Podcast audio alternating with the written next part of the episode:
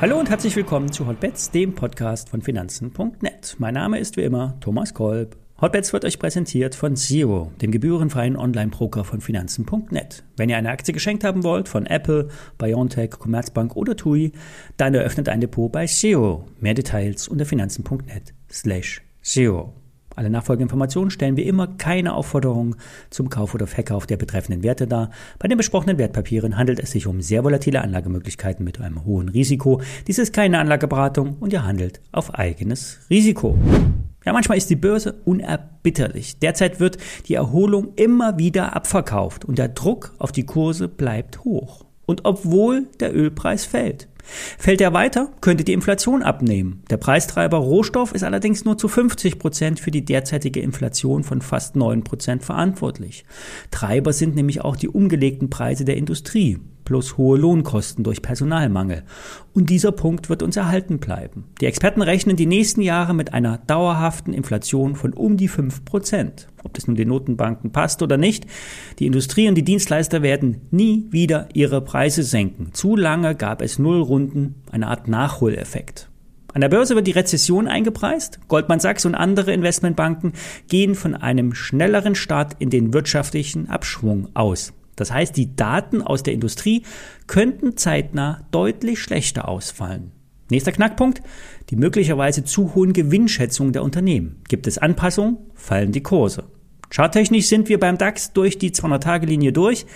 Eine Erholung bis knapp unter 13,3 ist kurzfristig möglich, ein Abdrehen nach unten ist allerdings wahrscheinlicher.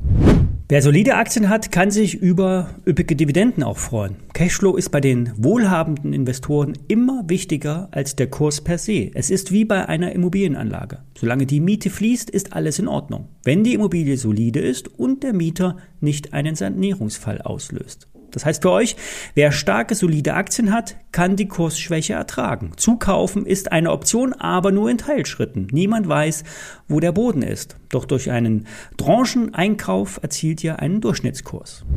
Eine Firma, die tiefer stapeln muss, ist FlatEx de Giro. Der Kurs hat sich getrittelt und die Zahlen sind nicht wie erhofft. Der Online-Broker hatte lange eine Art äh, Einhornstatus, das heißt exponentielles Wachstum. Und jetzt musste der Ausblick den aktuellen Gegebenheiten angepasst werden.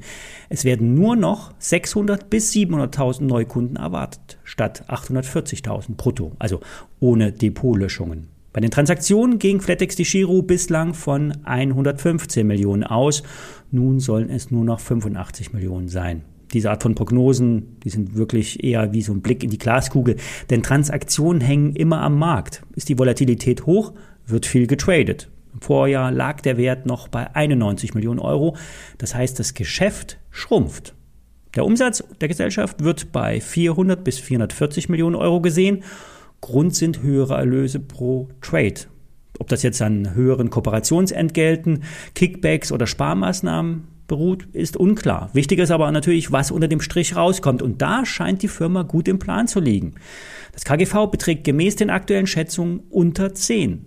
Goldman Sachs senkte das Kursziel von 32 auf 20 Euro, bleibt aber bei der Einschätzung kaufen. Auf den aktuellen Kurs gerechnet wären das 100 Prozent Potenzial. Die Aktie ist im Chartbild schwer angeschlagen. Bei aktuell 9,30 Euro ist aber schon sehr viel Abschwung eingepreist. Doch wie gesagt, niemand kennt das Tief. Wer einsteigen will, sollte das in Teilschritten machen und einen Durchschnittskurs äh, erkaufen. Bei den Bankaktien ist ja generell derzeit gar nicht die Lage so schlecht. Steigende Zinsen führen ja zu mehr Marge bei den Privatkunden und auch im Geschäftskundenbereich. Commerzbank und Co. haben mittlerweile die Kosten im Griff, reduzieren weiter fleißig den überalterten Personalbestand und versuchen trotzdem die Modernisierung nicht zu verpassen.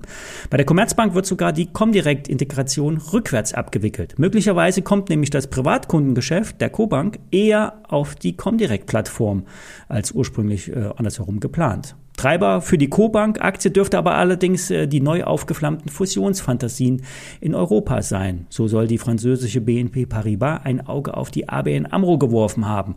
Die Franzosen hatten hier schon mal vor ein paar Jahren Portfolioteile übernommen und jetzt wird eine Komplettübernahme geprüft. So Kreise. Bei der Commerzbank braucht man keine Kreise. Es ist klar, der Staat will aus der Bankbeteiligung raus. Nur wer den Laden kauft, ist unklar. Die Aktie der Commerzbank steigt aber seit Tagen stärker als der Gesamtmarkt. Bei der Deutschen Bank ist von Zinsfantasie im Kurs nichts zu sehen. Legt euch trotzdem mal die Deutsche Bank auf die Watchlist. Wir hören uns morgen wieder. Bis dahin.